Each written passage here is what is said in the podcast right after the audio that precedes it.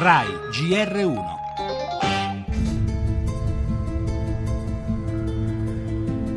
Come ho fatto a non essere colpito anch'io? E la prima cosa che ho fatto cercavo di spegnerla, ma non ci riuscivo. Sono venuto qui, ho preso la pompe e l'ho annaffiata.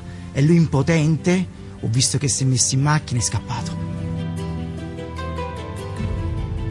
Carla Cagliazzo, la donna di Pozzuoli vittima di una brutale e assurda aggressione da parte del compagno che durante una lite in strada le ha prima versato addosso una bottiglia di alcol e poi le ha dato fuoco. L'hanno trovata in cucina Marinella Pellegrini, era a terra, una profonda ferita alla gola, accanto al corpo un coltello sporco di sangue. Non c'era Aveva- pace per Luana Finocchiaro, 40 anni, da quando nella sua vita era entrato Vincenzo Di Mauro, il 37enne fermato con l'accusa di averla strangolata dopo una lite nella sua casa di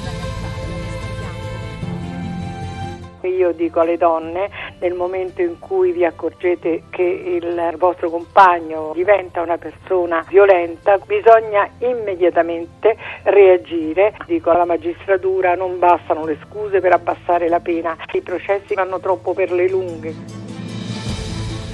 In un solo giorno due donne assassinate e una terza che lotta tra la vita e la morte. Marinella, Luana e Carla, salvata da un vicino di casa, Gennaro Tassieri, di cui abbiamo ascoltato la testimonianza. Se guardiamo un poco all'indietro scopriamo che le donne uccise dall'inizio dell'anno in famiglia o da ex conviventi sono dieci, una ogni tre giorni. È la tragedia del femminicidio.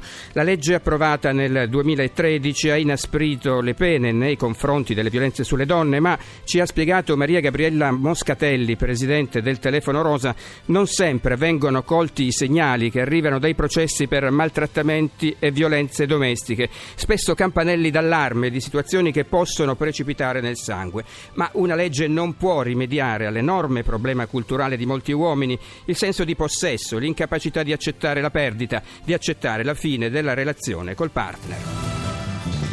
In primo piano nel nostro giornale Le Unioni Civili, tra un'ora e mezza in Senato riprende la discussione sul disegno di legge Cirinna, ieri respinte le pregiudiziali di costituzionalità, il PD frena Alfano che chiedeva lo stralcio delle adozioni del figlio del partner omosessuale. Intanto tra Roma e Bruxelles si è aperto un nuovo fronte polemico sulla flessibilità di bilancio, botta e risposta tra Renzi, il presidente dei popolari europei Weber e il commissario Moscovici. C'è attesa poi per l'apertura dei mercati europei dopo le chiusure in calo delle borse asiatiche. Per la cronaca, il blitz dei carabinieri del Rossa a Messina, 20 anni di omicidi, appalti e estorsioni tra il 93 e il 2012, tra i 13 in manette anche l'uomo che uccise il giornalista Beppe Alfano. Infine il calcio, l'anticipo di campionato, la Roma batte il Sassuolo e aggancia l'Inter al quarto posto. E questa sera c'è Lazio-Napoli.